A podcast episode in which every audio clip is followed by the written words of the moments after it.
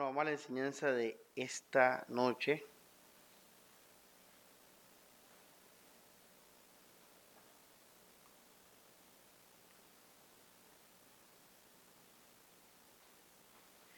El título es La realidad de los pocos, parte 3, tercera parte.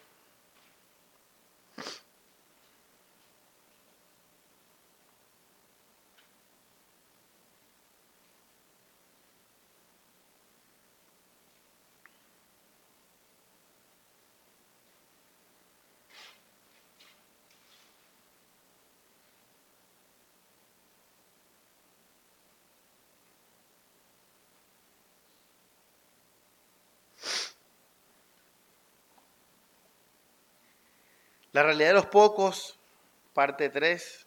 Bueno, la, reflexión vamos a subirla a Spotify para que esté ahí. Eh, y ahora empezamos la enseñanza. Ya detuve esto, José.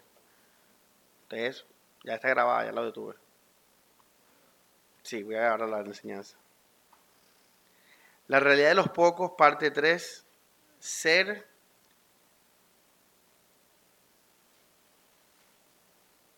solo para Cristo y vivir solo para Cristo. La realidad de los pocos, parte 3, ser como Cristo y vivir solo para Cristo.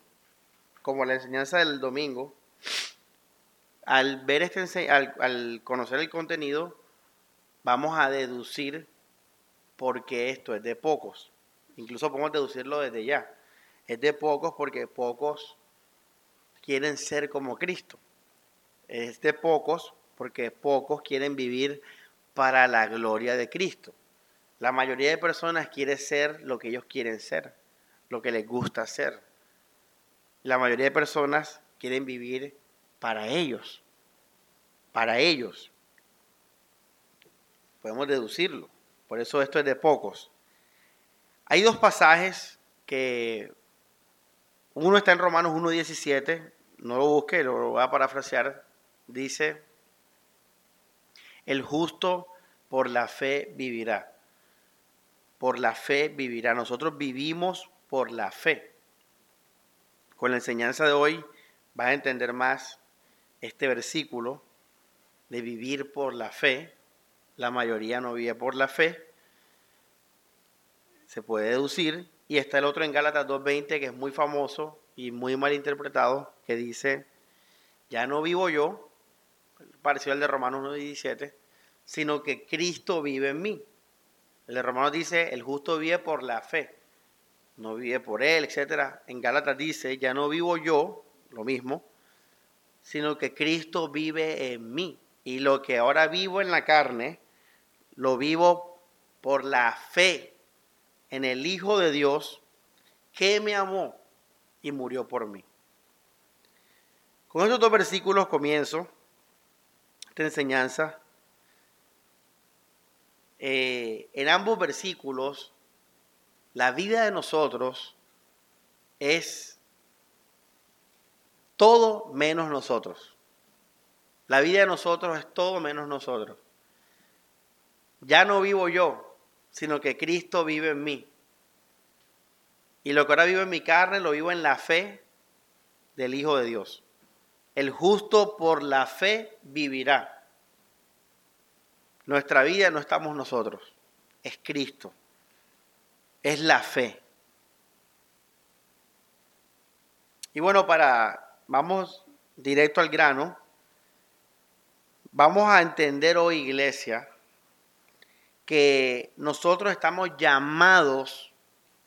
¿En qué consiste esto de la vida cristiana? Consiste en que estamos llamados, voy a repetir lo anterior, lo, ya lo dije, a vivir, ojo esto, estamos llamados a vivir por la fe. Estamos llamados a vivir por Cristo. Ese es el llamado. Estas enseñanzas, para, eh, irónicamente, son todas las enseñanzas que hemos visto sirven para el evangelismo, porque podemos compartir esto con alguien que quiera ser cristiano.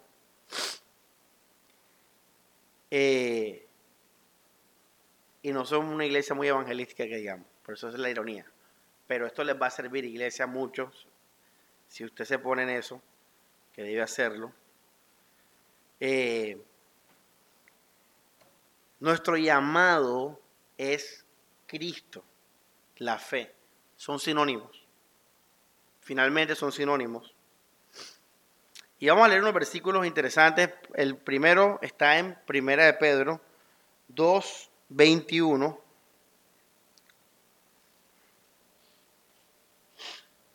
Dice, brutal esto, dice, bueno, vamos al, al 20. ¿Qué mérito tiene aguantar golpes cuando uno es culpable? Pero si haciendo el bien tienen que aguantar sufrimientos, eso es una gracia de Dios. Esa es su vocación. La Reina Valera dice, para esto han sido llamados, porque también Cristo, esa es la vocación, porque también Cristo padeció por ustedes, dejándoles un ejemplo para que sigan sus huellas. En otras palabras, nuestra vocación es ser como Jesús. Por eso la palabra ejemplo y por eso la palabra vocación. Esto es importante porque esto le da eh, shape, esto le da forma a nuestra vida. ¿Para qué estoy aquí? Para ser como Cristo. En el libro de Efesios, vamos al libro de Efesios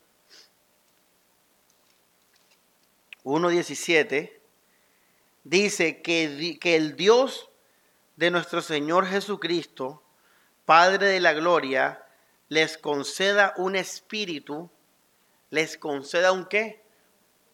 Un carro, una casa, salud, amigos, familia, nada. ¿Qué, no, qué, ¿Qué es lo que tenemos que nosotros aspirar en el futuro para nuestra vida? Conocer verdaderamente a Dios. Aquí verdaderamente es completamente completamente. Que Él permita eso. Entonces, mi propósito se está armando, está tomando forma, ser como Cristo, seguir a Cristo, conocer a Cristo conocerlo para seguirlo, conocerlo para poder cumplir con la vocación que dice la Biblia, ejemplo, para seguir el ejemplo de Jesús. Que Él ilumine sus corazones, verso 18, para que ustedes puedan valorar la esperanza a la que han sido, ¿qué? ¿Qué dice? Llamados la esperanza. Ahora al final de la enseñanza vas a disfrutar más la esperanza.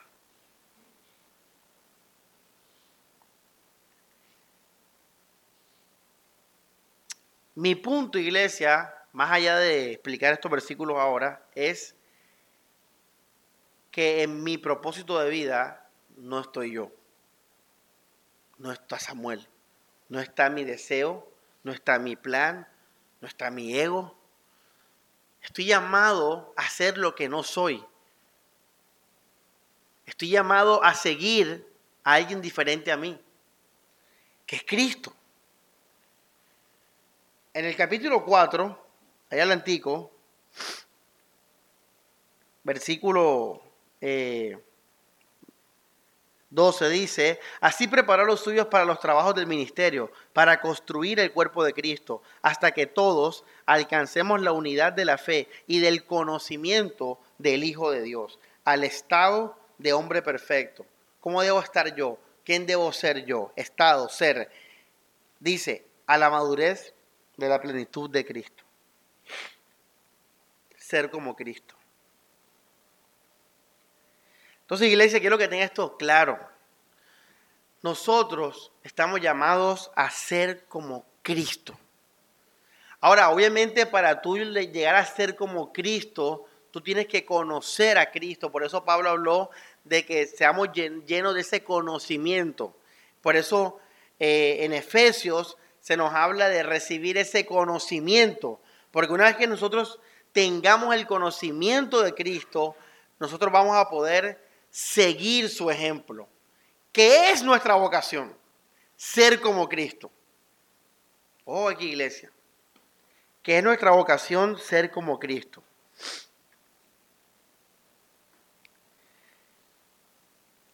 Hermanos, si este es nuestro propósito, todo en nuestra vida debe girar alrededor de esto. Por eso en el ejemplo del matrimonio, Pablo dijo, cásese con tal de que sea en el Señor. En otras palabras, que ese matrimonio vaya direccionado a lo que ya tú estabas direccionado y es ser como Cristo. Eso es un matrimonio cristiano, es casarme para seguir siendo como Cristo. Simplemente que ahora voy a tener una ayuda, voy a tener familia, pero la dirección sigue siendo la misma. Eso es casarse en el Señor.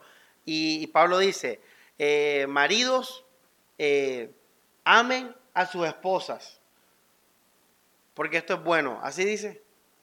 No, dice, amen a sus esposas como Cristo amó. En otras palabras, tu llamado no es casarte, tu llamado no es ser un buen esposo, tu llamado es ser como Cristo. Y para ser como Cristo, tú tienes que amar con amor ágape. Entonces, ama a tu esposa como Cristo amó. Esposas, sujétense al marido y ya, no, dice como porque el marido es la cabeza y Cristo es la cabeza del hombre, por obediencia a Cristo, por obediencia al Señor, al diseño que me hizo, yo me voy a sujetar. Esto es tremendo, iglesia, porque esto es un ejemplo de que nuestra vida no puede ir eh, diferente a este propósito, porque yo fui llamado a ser como Cristo. Por eso en la ofrenda, siempre los domingos recordamos principios para que cada vez que tú ofrendes, tú te hagas como Cristo.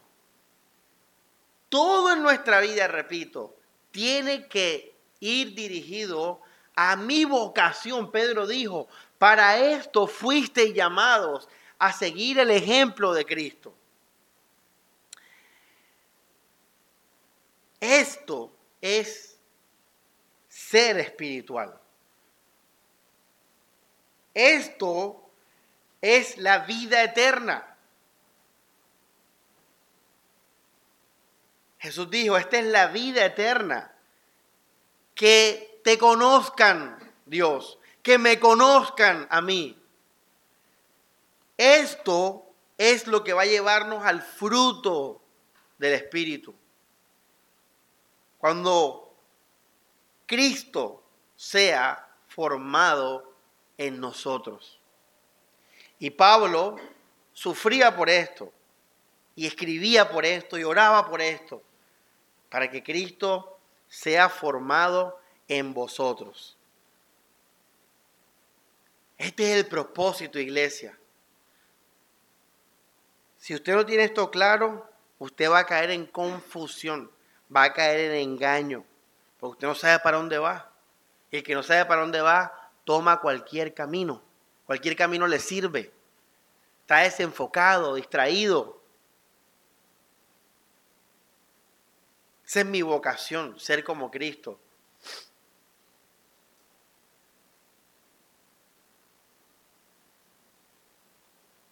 Todo gira alrededor de esto. Ahora, hay cuatro características de Cristo que la Biblia enfatiza. La primera es la humildad. Está en Filipenses capítulo 2. Tengan este mismo sentir que hubo también en Cristo. En que siendo Dios, ¿qué dice después?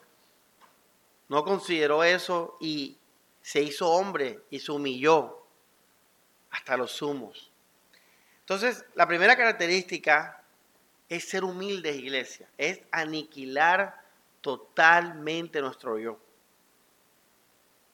Todos aquí estamos en proceso de eso. Todos aquí todavía no podemos decir que somos humildes. Porque el día que tú digas que tú eres humilde, ese día entonces Cristo está formado en ti. Pero tú no puedes saber eso porque tú no has pasado todas las pruebas.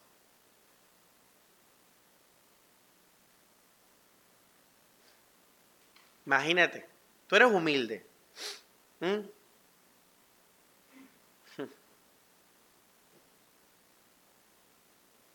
Tenemos que ser humildes, iglesia. Tenemos algún día que llegar a ser humildes. Que realmente no valgamos nada para nosotros. Nada, hermano, al punto de que hasta podamos morir sin ninguna queja y problema, aunque sea injustamente.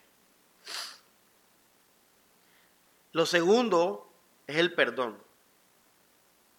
El perdón también la escritura lo muestra como una característica de Dios. Como Cristo nos perdonó, dice Pablo. Ahí las citas van a estar en el, en el Telegram de estos pasajes.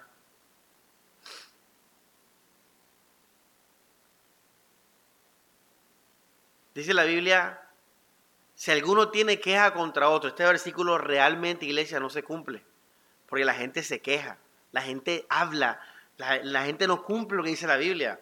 La Biblia dice, si alguno tiene queja contra otro, de la manera que Cristo nos perdonó, pero yo quiero que tú veas la relación que estoy haciéndote con Cristo, de ser como Cristo.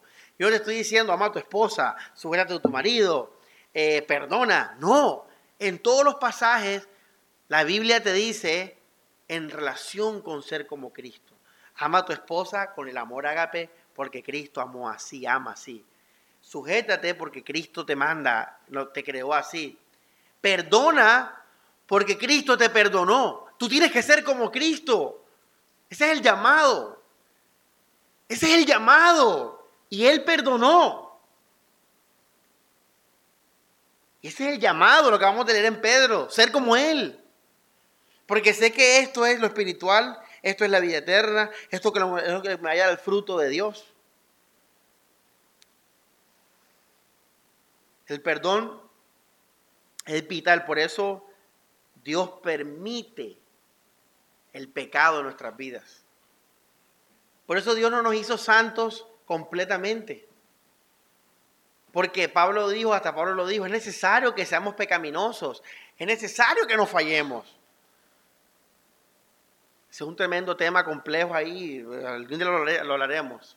Pero por encima, es necesario que, que haya pecado en la iglesia, necesario.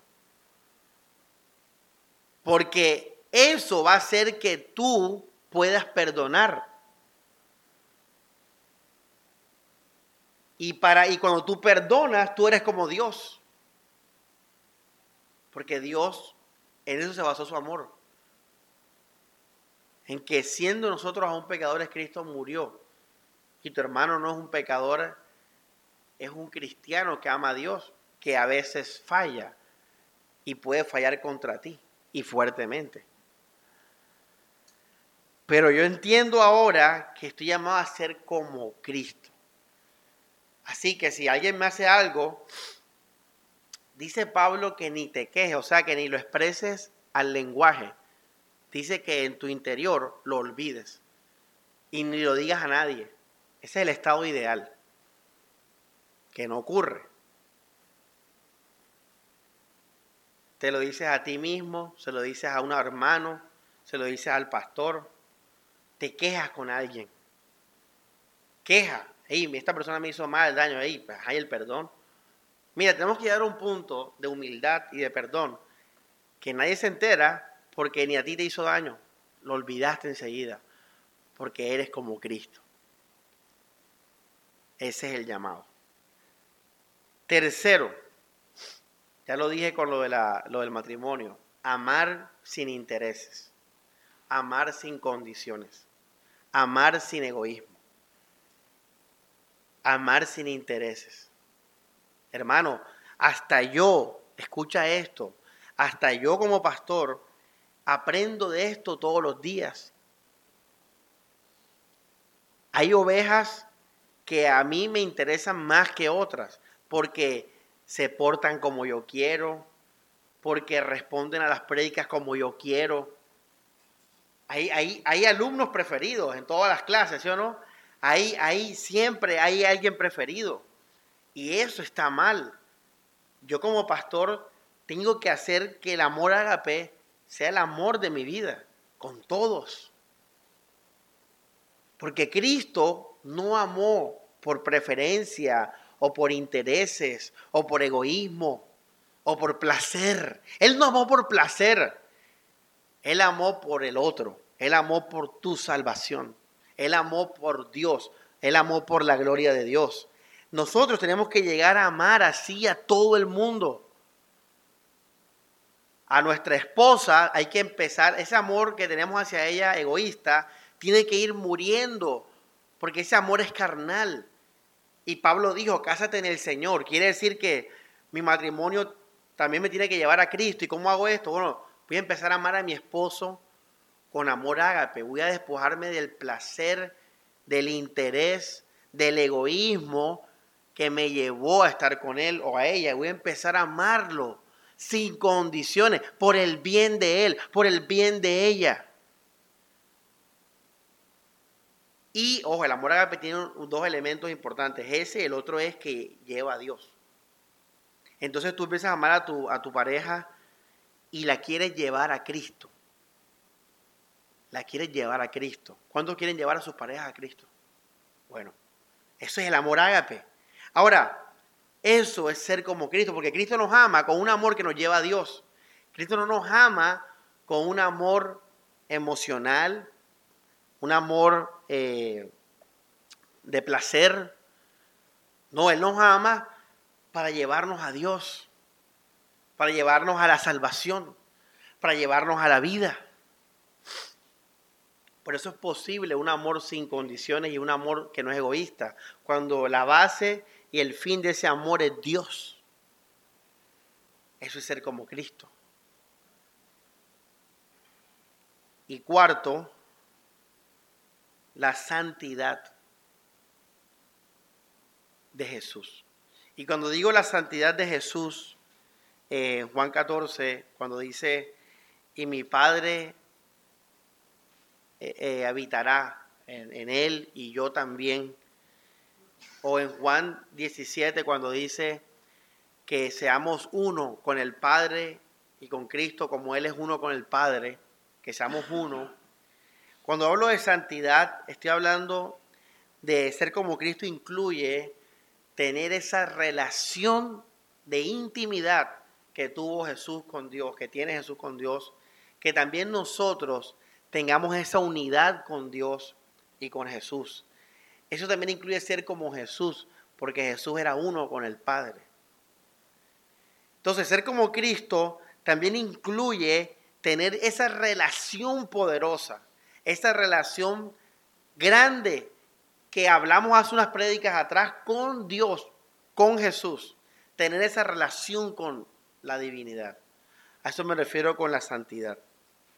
Entonces tenemos estas cuatro características concretas que tenemos que formar en nuestra vida para ser como Jesús. Humildad, perdón, amor ágape y santidad.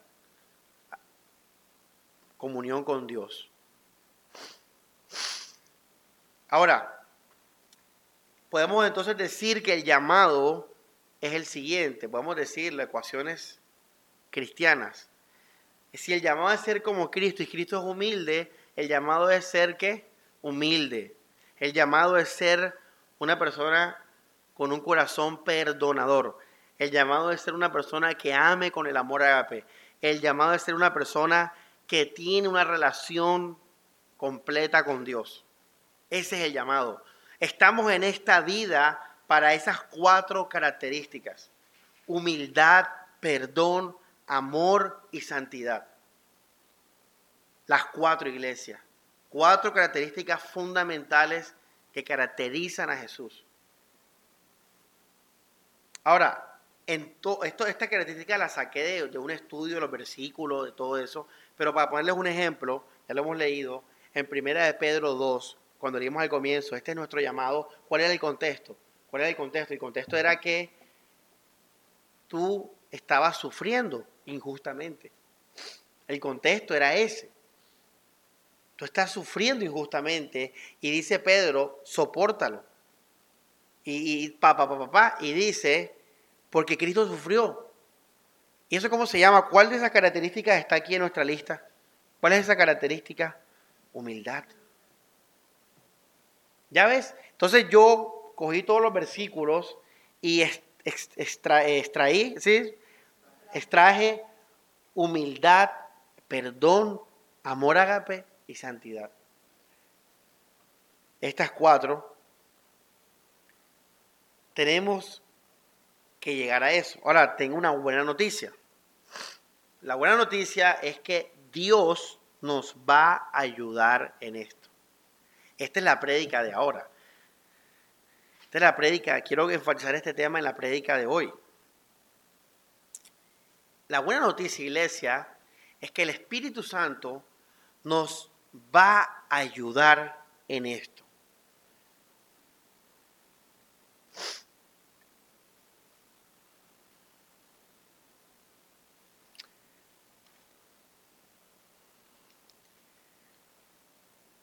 Filipenses 1.6 dice, estoy seguro de quien comenzó en ustedes, mira esto, el que comenzó en ustedes la buena obra, la llevará a término hasta el día de Cristo Jesús.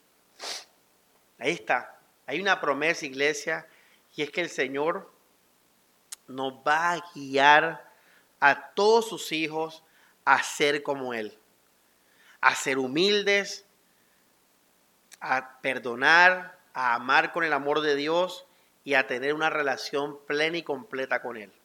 Él nos va a llevar a eso. Él nos va a llevar a eso. Es una promesa. Ahora, vamos a 1 Tesalonicenses 3.3. Dice,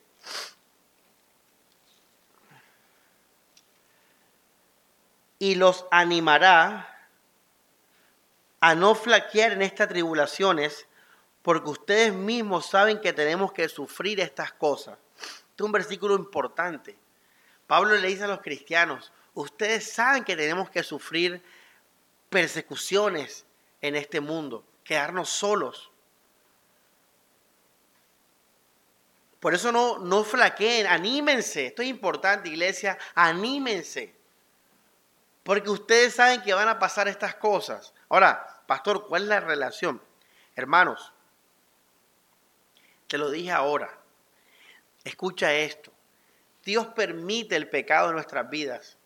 ¿Tú sabes por qué Dios, y eso es lo malo, de esa eh, doctrina que enseña esa, esa, no voy a decir santidad, porque eso no es la santidad, esa moral perfecta que uno llega a alcanzar algún día, porque eso es tan dañino, iglesia, porque te, te quita la humildad, te quita el perdón, te, da lo contrario, te hace orgulloso y te hace una persona inquisidora con el resto.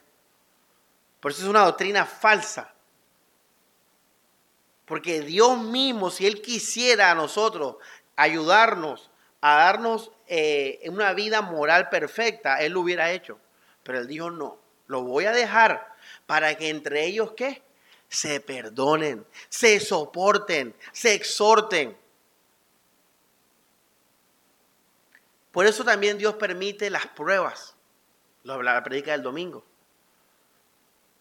Porque sin las pruebas, sin los males, entonces ¿cómo vamos a decir que Cristo es todo para nosotros? Sin las pruebas, ¿cómo vamos a decir que nosotros tenemos fe en la palabra de Dios? Entonces Dios permite el pecado, Dios permite las pruebas, y lo interesante es eso, que Dios no quiere que pequemos, que Dios no quiere que suframos, pero Dios permite Porque Él quiere, que eso sí lo quiere Él, que Cristo sea formado en nosotros. ¿Entendieron eso, iglesia?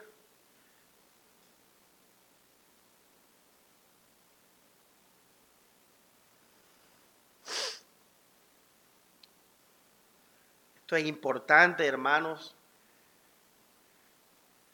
porque ahora entiendes por qué estás pelado. Sí, porque uno dice, bueno, me metí a cristiano, pero ahora no, no, no tengo plata. Pensé que, y la gente que está en otros caminos está prosperando y yo no. Cabezón, porque tú no fuiste llamado a, prosperar, ni a tener plata. Directamente no.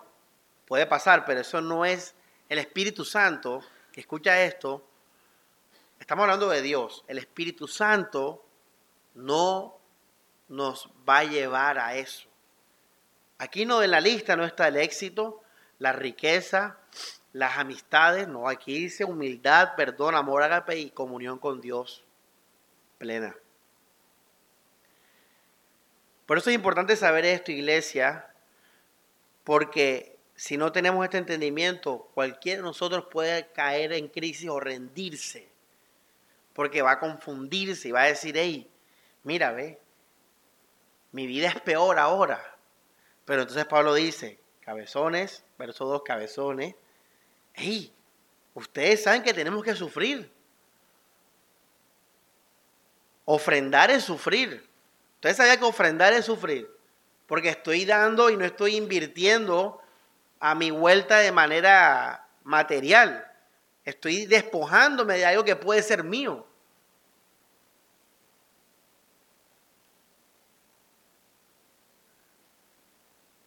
Toda la vida cristiana es un sufrimiento para nuestra carne.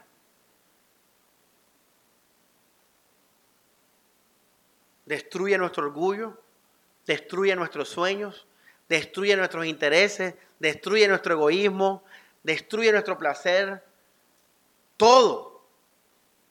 Claro, cabezón, porque fuiste llamado a ser como Cristo, no a ser feliz. Ahora, cuando seas como Cristo, vas a ser verdaderamente feliz, pero ese es otro cuento. Ese es el fruto del Espíritu, pero eso yo pensaba hoy, es increíble que nosotros a veces pensamos que uno tiene el fruto hoy mañana no, y sí, no. Eso es algo que se siembra y en la vida entera va creciendo. Y mucha gente, cuando ese fruto está creciendo, lo mata. Mucha gente. Porque cuando le tocó ser como Cristo, no fueron como Cristo. Cuando les tocó perdonar, no perdonaron. Cuando les tocó amar con amor agape, se metieron en el amor egoísta. Cuando tenían que vivir para Cristo, empezaron a amar el mundo y ese fruto se daña, esa, eh, eh, perdón, esa semilla no da fruto. Hermanos, el día que usted tenga el fruto del Espíritu, ese día, eso es de pocos, pocos llegan a ese punto, es decir, tengo el fruto del Espíritu. Porque para tú tenerlo, tú, te, tú tienes que crecer en estas cosas. Y la gente se rinde, se cansa, se echa para atrás y peor aún, tuerce en el Evangelio. Esto es lo peor. Tuerce en el Evangelio. Acomoda el cristianismo al orgullo, al egoísmo, a los intereses, a los placeres y al amor al mundo.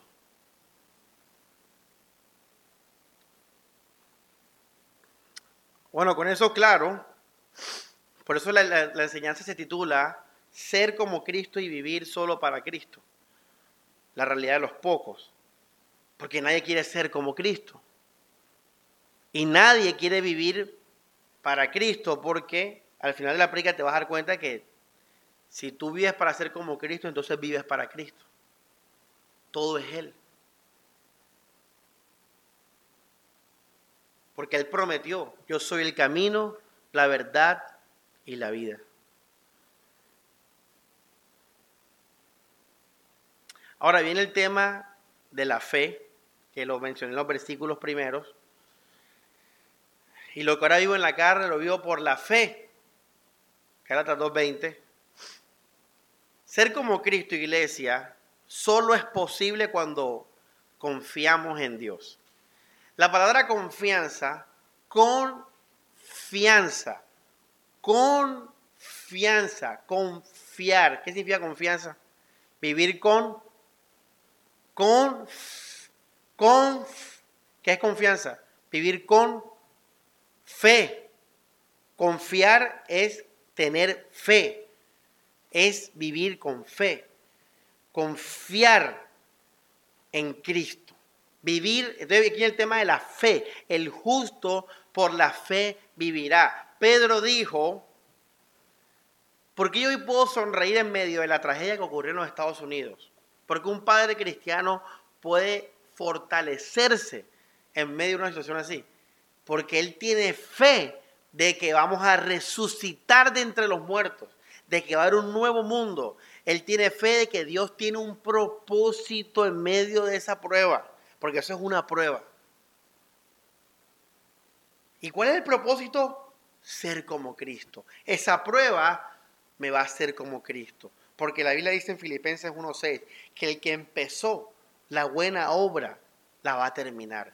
Y la Biblia dice en Romanos 8:28, todas las cosas obran a bien para los que aman a Dios, para los que confían en Dios, para los que siguen a Dios.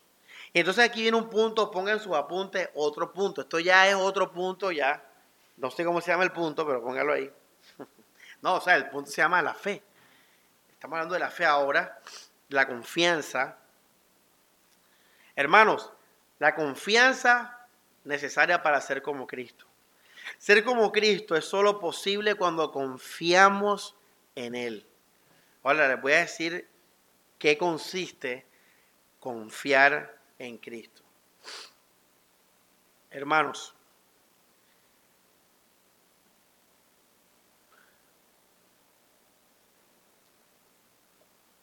es creer, creer que Cristo me va a llevar a Él. Ojo esto, a Él. Que Cristo me va a guardar para Él. Me va a guiar para Él. Ojo esto. ¿Cuántos creen eso, iglesia? Pregúntenselo.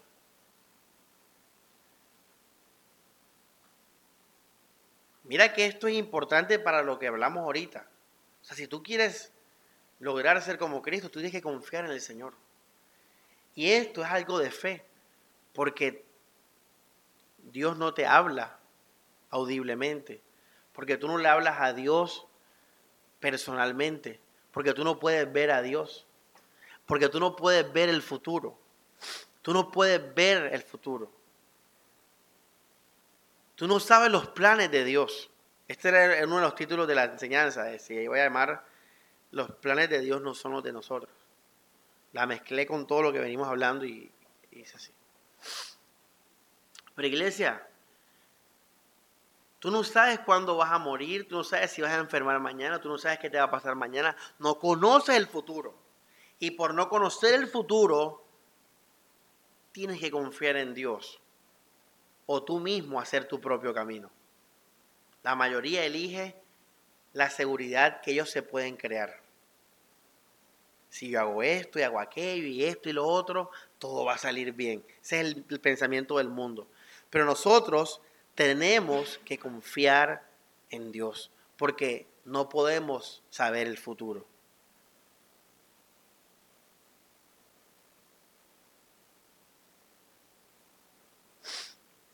Tenemos que confiar en Dios porque no sabemos salvarnos, iglesia. No sabemos salvarnos. Porque no sabemos todo lo malo que somos y tenemos. Por eso tú tienes que dejar que Dios trate tu vida. Porque tú no, tú no sabes en potencia o en diferentes escenarios lo que tú eres capaz de hacer. Por eso les dije, ¿tú crees que nosotros somos humildes o somos perdonadores? Mira tanta gente que perdonó cosas en la iglesia. Yo conocí a alguien que perdonó muchas veces Y cuando le tocaron lo que era la fibra, no perdonó. ¿Sí ves? Nunca fue perdonador. Ay, tranquilo, yo te perdono. Pero es porque no, te no le tocaron lo que era. Pero el día que le toquen lo que es la fibra, no va a perdonar. Entonces Dios sabe que tú nunca has sido perdonador. Pero tú quieres ser como Cristo.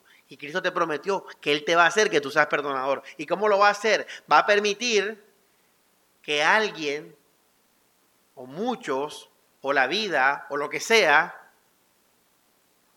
te hagan daño. A Jesús le hicieron daño. Ahí está. Ser como Cristo. Él padeció injustamente. Por eso en Pedro dice, si ustedes, ahí en el capítulo 2, dice, si ustedes, vamos a leerlo, primera de Pedro, capítulo 2, versículo, versículo 18 dice, los empleados sométanse a sus patrones con todo respeto, no solo a los bondadosos y amables, sino también a los de mal genio. Es una gracia, miren, es un regalo. Oye, ahora entiende este versículo. Es un regalo soportar con el pensamiento puesto en Dios las penas que se sufren. ¿Lo quieres más claro, iglesia? Es un regalo. Gloria a Dios por, por esta prueba porque puedo ser como Cristo. Puedo perdonar. Gracias, esposa, por serme infiel. ¿Cómo así? Sí, gracias por adulterar. ¿Cómo así? Porque por, por adulterar contra mí, ahora yo puedo ser como Cristo. Si usted no, no tiene el nivel de, de esto, bueno, mira todo lo que te falta. Pero Cristo prometió que si tú quieres ser como Él, Él te va a llevar a eso. Así que no te sorprendas de las pruebas que vayan a venir a tu vida en el futuro. Si tú tienes la mente puesta en Dios, ¿qué dice acá? Es una gracia soportar con el pensamiento puesto en Dios las penas que se sufren injustamente. Verso 21. Digo, hay 20.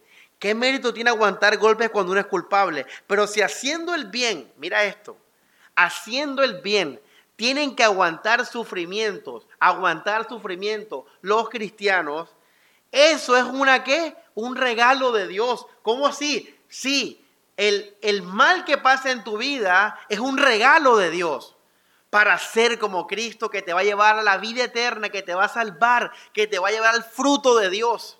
Por eso es un regalo, porque te va a llevar a la vida al final. Esa es nuestra vocación, ser como Cristo. Entonces, iglesia, para tú poder cumplir esto, tú tienes que confiar en Dios. Tú tienes que creer que Dios va a guiarnos a Cristo, porque Él lo prometió. Tú tienes que creer que el Espíritu Santo está obrando en nuestras vidas. Tú tienes que creer, esto aquí es fe y ya, no hay más nada que inventar. Mi vida la guía el Señor. Ahora, pastor, ¿por qué yo sí tengo que tener la seguridad de que puedo confiar en Dios y el católico o el evangélico carismático o el mundano ese que también dice que confía en Dios, también parece tener esa confianza? Ojo esto que voy a decir. Porque esta aplica que estoy haciendo yo está en muchos púlpitos y muchas denominaciones. Aún en el mundo está esta jerga en el mundo. Confía en Dios, tal, tal, tal, todo eso. La pregunta es, ¿qué garantía tengo yo de que yo sí puedo confiar en Dios? ¿Qué garantía? La respuesta es la muerte. Pero no la muerte física, la muerte a mí yo. El ya no vivo yo. Esa es la clave. Cuando uno muere a su vida, completamente, tú puedes tener la garantía de que Dios va a guiar tu vida. Si tú no mueres a tu vida, no es que Dios no pueda guiar tu vida, es que tú no quieres que Dios guíe tu vida. Entonces Dios no guía tu vida, tú guías tu vida. Y te puede ir bien terrenalmente, te puede ir bien en los negocios, en la familia, en el éxito, pero cuando te mueras, ya, se acabó, porque no hay vida eterna en ti. Entonces, iglesia, la base de nuestra confianza es que nosotros morimos a nuestra vida, a lo que tenemos, a lo que nos pertenece, lo que Jesús dijo. Ahí donde entra el versículo, todo aquel que quiera seguirme, niéguese a sí mismo, tome su cruz y sígame. Mira que Jesús está diciéndolo desde el comienzo. Tú quieres que yo me forme en ti, tú tienes que morir a ti. Porque si tú no mueres a ti, no puede haber Cristo y Samuel. Porque tú eres carne, pecado, ego, orgullo, tú eres mundo, tú eres todo lo opuesto a Cristo. Entonces solamente cuando yo muero a mi vida, que es algo que yo hago en mi intimidad, en mi corazón, que yo tomo la decisión, entonces yo puedo confiar en Dios en que Dios sí va a guiar mi vida, en que mis males y mis pruebas no son producto de mis errores o, producto de, mi, de la casualidad, no, en verdad son producto de que Dios me está formando a ser como Él. Pero si tú no has muerto a tu vida, y eso es lo que nos diferencia de las iglesias carismáticas, evangélicas, estas iglesias eh, que están de moda ahora positivistas, que ellas predican lo mismo de nosotros. Pero ellos no predican una cosa, y es la muerte al yo por Cristo. Ellos predican toda la Biblia menos eso. Entonces ellos predican lo mismo, confía en Dios, cree, Dios te ama, todo eso, y todo eso es verdad. Pero la base de ellos es que yo quiero que Dios me ame para que Dios mejore mi vida, para que Dios me enriquezca mi vida, para que Dios me dé más de mi propia vida. Pero lo que ellos no entienden es que la fe es morir a tu vida y literalmente que tu vida sea solo ser como Cristo. Ser como Cristo. Válgame lo que me valga. La, por ejemplo, la destrucción de una familia. Eh, listo, si ese es el precio. La muerte física. Eh, lidiar con eh, soportar a un hermano débil. Lo que sea que vaya a pasar. Perder el trabajo. Cualquier prueba lo voy a hacer con alegría porque sé que mi meta ahora es ser como Cristo.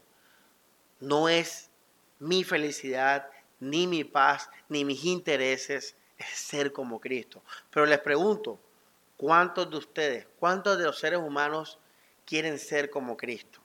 Es donde se reduce el camino, es donde se reduce la, eh, perdón, la, la puerta. La gente no quiere ser como Cristo, lo hablamos el domingo.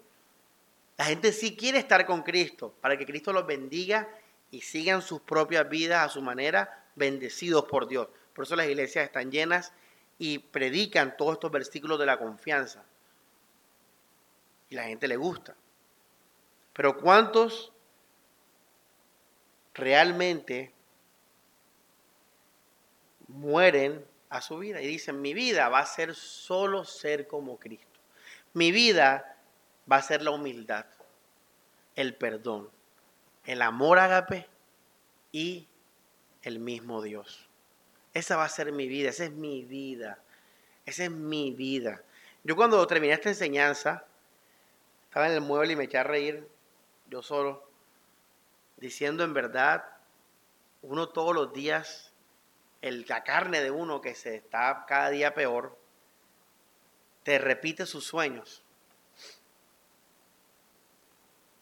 hay muchas cosas que me faltan por vivir, por tener. Vivir en Nueva York, ese es, ese es mi sueño, vivir en la ciudad de Nueva York. Tener, me faltan dos carros que no tengo. Estoy hablando realmente, es real, esto es real. Yo no soy feliz porque no tengo eso. Y mi carne me lo recuerda, me lo dice todos los días. Yo me eché a reír después de esta prédica porque a veces uno se descuida, se desenfoca y empieza uno a soñar de nuevo con los sueños de uno, que nunca van a morir, están en tu carne. Y uno vuelve y uno empieza a soñar de nuevo. Y si se están dando en la vida, si se están dando, te empiezas a alegrar. Y si no, te entristeces. Y cuando vienes a ver, ya tu vida no es Cristo sin darte cuenta, tú volviste a hacer de nuevo tu vida. Entonces yo me eché a reír hoy en el mueble porque esto pasa todos los días, toda la semana. Y yo le di las gracias a Dios por su palabra, porque la palabra de Él nos devuelve a nuestra vida. Y nos recuerda que renunciamos a esas cosas hace rato para volver a hacerlo hoy y mañana. Porque hasta que muramos, nuestra carne siempre va a querer vivir para ella.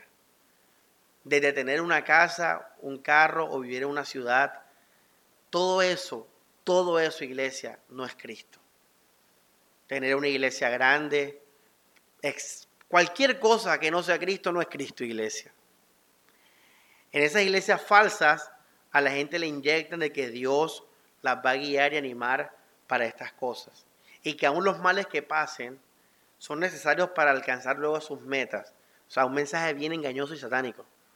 Pero no, la noticia, iglesia, es que en el futuro no hay nada para ti. Al contrario, cada vez va a ser menos de ti. Porque cada vez vas a ser más como Cristo. Ese es el futuro que nos espera. Entonces yo le di gracias a Dios. Porque entonces me sentí rico. Me sentí próspero. Me sentí feliz. Porque sé que hasta el día de hoy el Señor me ha guiado a ser como Él. Y me sentí multimillonario en Dios, en Cristo. Yo vivo para ser humilde, para ser perdonador, para amar con el amor de Dios, para estar plenamente lleno y completo en Cristo. Yo vivo para eso. Iglesia, esa es la esperanza del creyente. Es ser como Él. Ni siquiera, ni siquiera directamente es el cielo. Es ser como Cristo. El joven rico le dijo, ¿qué tengo que hacer para heredar la vida eterna? Jesús le dijo, vende todo a los pobres y sígueme. O sea, muere. Y ven conmigo, que yo sea todo para ti. Y él dijo que no. Ni siquiera el cielo directamente es nuestra esperanza. Nuestra esperanza es Él. Ser como Cristo.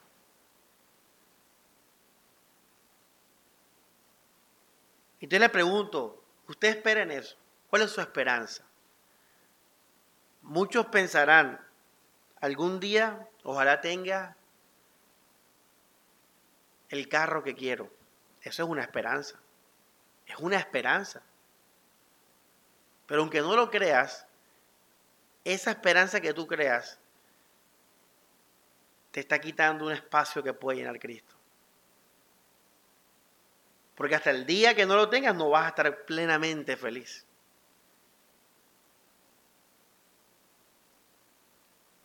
Tu esperanza debe ser solo el Señor. ¿Cuál es mi esperanza para mañana? Que haya más gente en la iglesia, que XY persona sea salva. Nosotros queremos a veces que hay, gente que queremos que se salva personalmente. ¿Cuál es tu esperanza? Bueno, iglesia, tu esperanza debe ser para mañana, que ojalá mañana sea más como Cristo. Esa debe ser tu única esperanza. La única esperanza mía mañana es ser más como Cristo que pase lo que tenga que pasar para ser más como Cristo.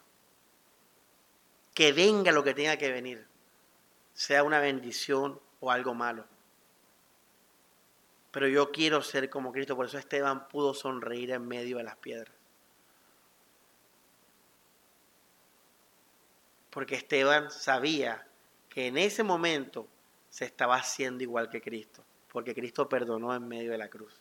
Y Esteban dijo, qué privilegio poder perdonar en medio del sufrimiento, ser como Cristo. Él vio a Jesús, él dijo, uff, mi esperanza está tranquila, voy con Él.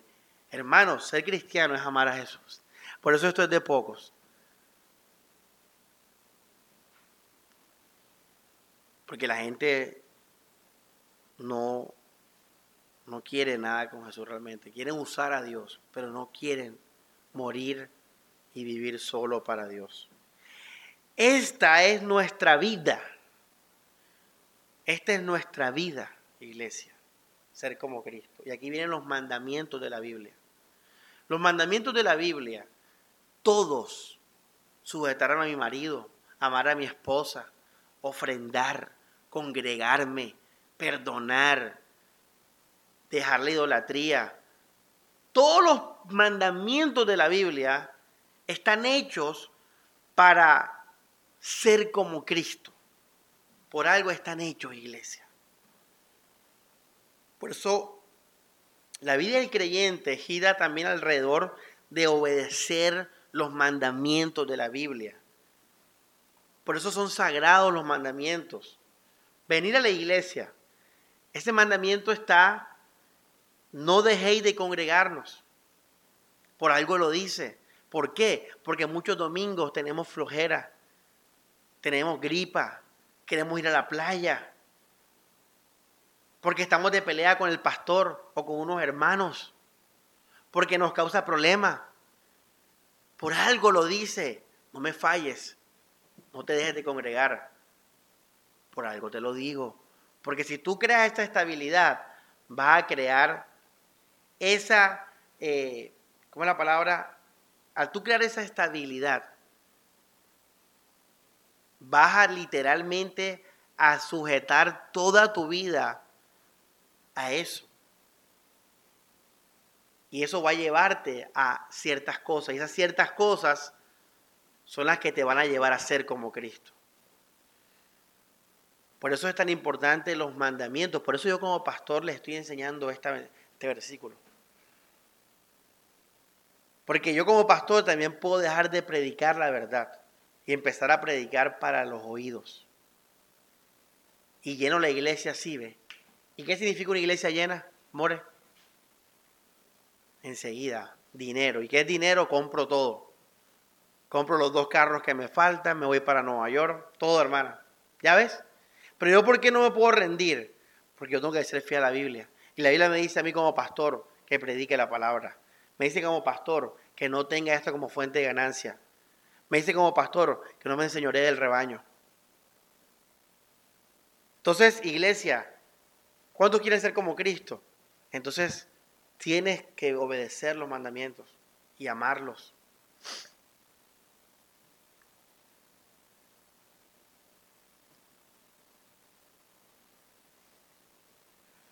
Otro punto importante. Esta es nuestra paz la paz de Esteban, la paz de Pedro, la paz de Jesús, la paz de Pablo.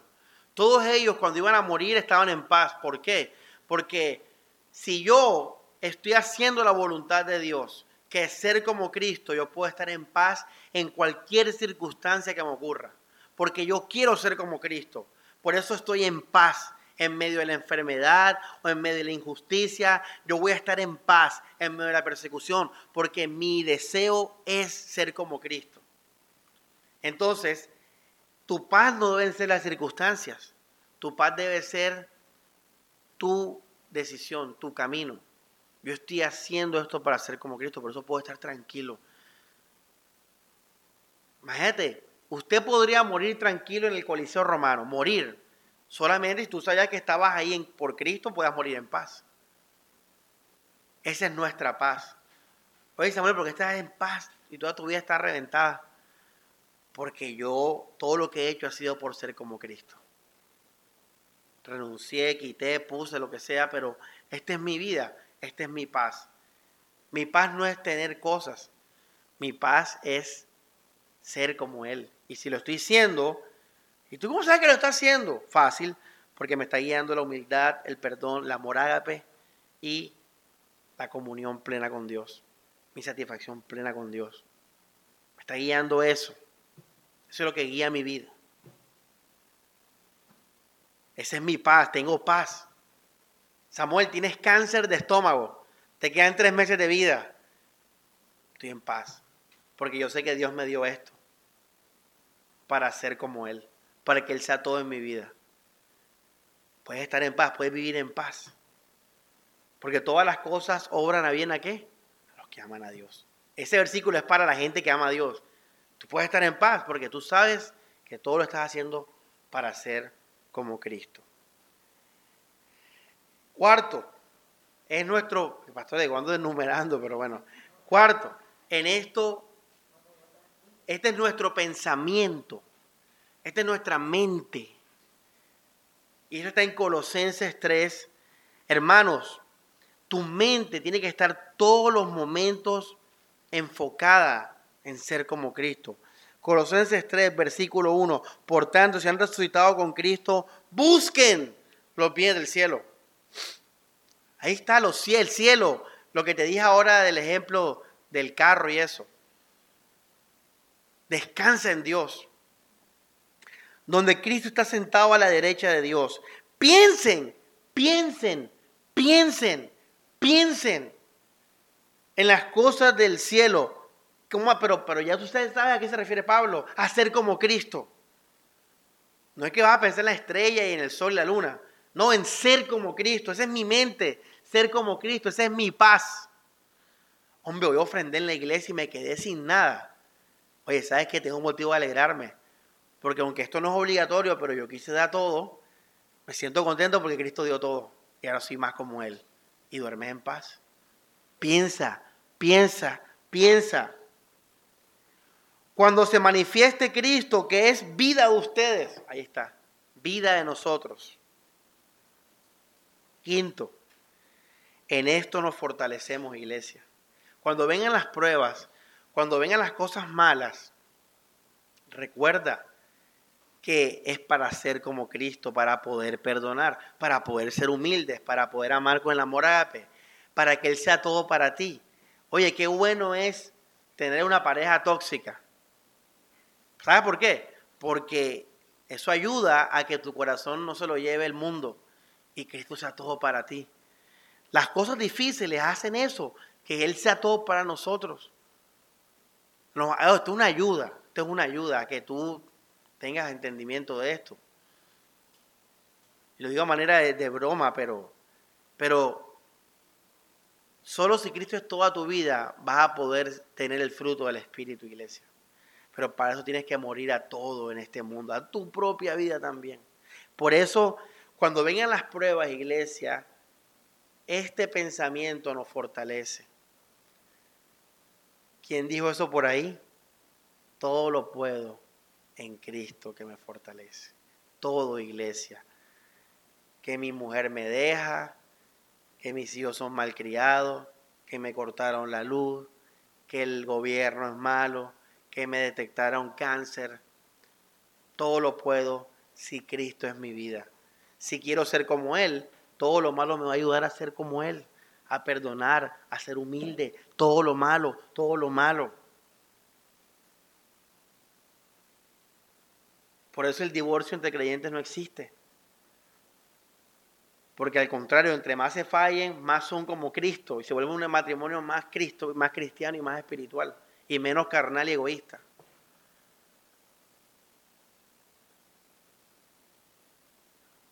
Hermanos, si confiamos en Dios, entonces podemos estar en paz, podemos fortalecernos en esto. Vamos a Juan 16, 33 y vamos terminando.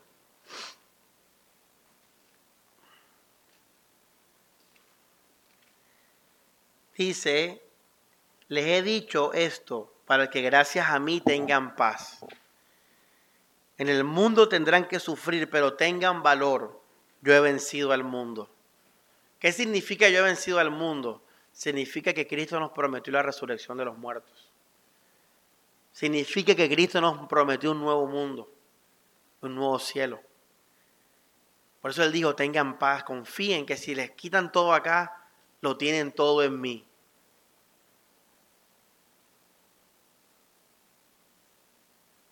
Por eso preocúpense solamente por ser como yo. Preocúpense por seguirme. Piensen en esto. Fortalezcanse en esto. Que esa sea su esperanza. Ser como yo que yo sea formado en ustedes. Por eso Pedro dijo alégrense. Ahora entendemos por qué Pedro dijo, alégrense. ¿Se acuerdan cuando lo dijo en primera de Pedro 2? Alégrense. Porque tú fuiste llamado a ser como Cristo, no a ser cristiano. Tú no fuiste llamado a ser cristiano. Muchos, hay muchos cristianos, pero pocos, pocos viven para ser como Cristo. A muchos les gusta la religión, como les dije, para que Dios los ayude en sus propias vidas. Pero el llamado no es, el llamado es ser como Cristo. Para conocerlo a Él, para amarlo, para heredar la vida eterna, para tener el fruto del Espíritu. Y termino con un paréntesis, una ñapa.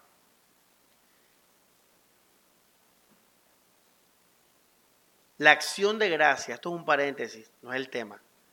¿Qué es la acción de gracias cuando la leas en la Biblia? Es una confesión de la prédica de hoy. Es confesar de que yo estoy en paz porque Dios guía mi vida a ser como Cristo. Por eso todos los días yo puedo dar gracias. Porque todos los días Dios me está guiando a ser como Él. En medio de mi soledad, en medio de la persecución, en medio de las pruebas, en medio de las, todo lo que tenga y no tenga, Dios guía mi vida. El yo confiar en eso me hace decir gracias a Dios por este día. Por eso yo personalmente, si se dan cuenta de mis oraciones, siempre digo gracias. Porque sé que todo me está guiando a ser como Cristo. Incluso yo pensé que tal vez hasta iba a terminar solo yo en un desierto para encontrarme solo con Cristo. Yo dije, tal vez ese sea mi final. Porque Él nos ha prometido que nos va a llevar a Él. Y tal vez lo encontremos en la escasez, en la soledad, en una enfermedad, en un matrimonio difícil.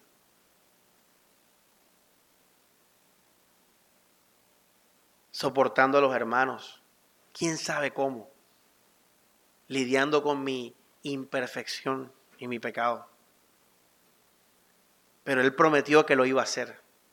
Por eso podemos alegrarnos si nuestra vida es Cristo. Y si hemos muerto, como les dije, nuestra vida podemos tener base en una verdadera confianza. No la de los carismáticos que es falsa porque ellos se aman a sí mismos. Ellos aman esta vida. Aunque prediquen la misma Biblia y los mismos versículos. Si tú has muerto a tu yo y tu vida es Cristo y ser como Él, tú puedes confiar en Dios. La acción de gracias es una confesión diaria de lo anterior. Estoy contento porque Cristo guía mi vida. ¿Y por qué tienes esa garantía? Porque yo quiero ser como Él solamente. Porque he muerto a mi vida y mi meta es Él puedo confiar en que todo ayuda para bien, porque yo amo a Dios. Vamos a leer el Salmo 119, 25. Terminamos con esto, iglesia, y eh, esto de la acción de gracia está en Filipenses 4, 6. Para que lo quiera leer, Pablo dice, con acción de gracias. Salmo 119, esto es un salmo de una persona que, que tomó esta decisión y que Cristo es su vida. Dice,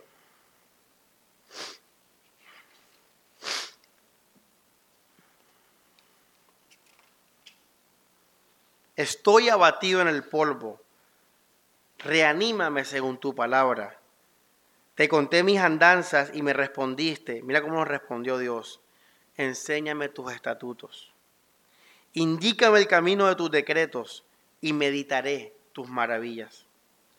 Mi cuerpo se encorva por la tristeza, pero miren ahora, sosténme con tu palabra.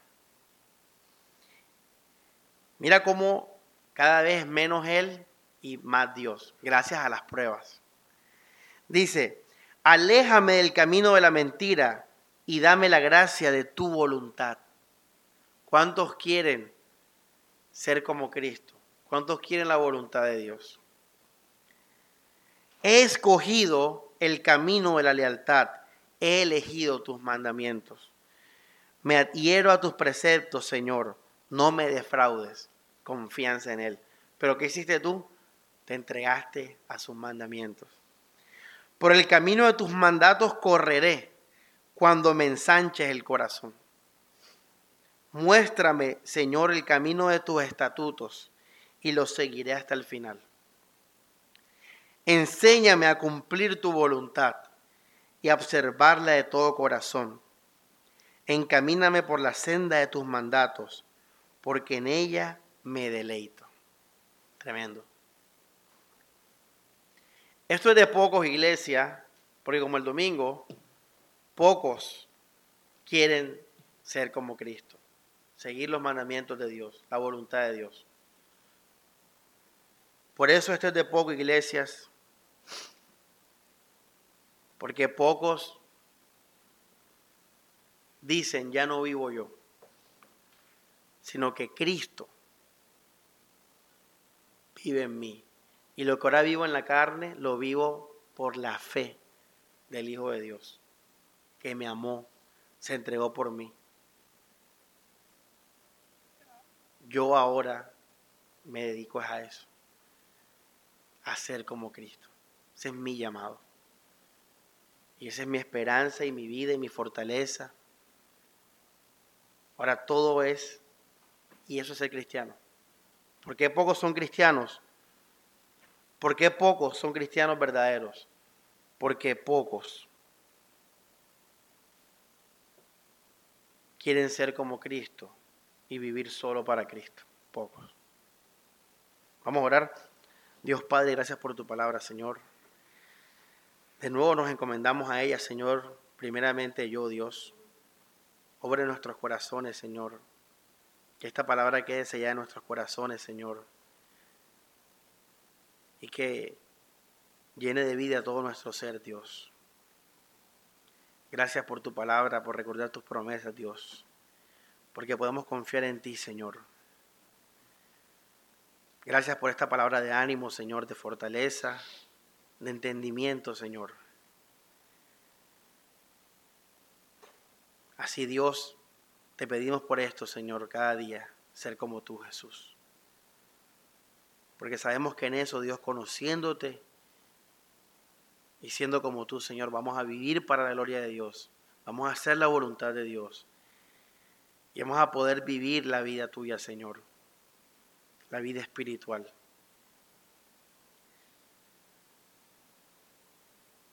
que siempre vivamos para ti, Jesús. Este es nuestro anhelo y deseo, como leíamos en el Salmo 119, Señor. Guíanos en tus mandamientos, amonéstanos en ellos, Señor. Guárdanos para alabarte, Señor, para adorarte, para correr hacia ti con toda nuestra vida, Señor Jesús. Gracias por salvarnos y por salvarnos todos los días, Señor. Porque todos los días nuestra carne, Dios, nos arrastra, nos jala volver a vivir para este mundo, Señor.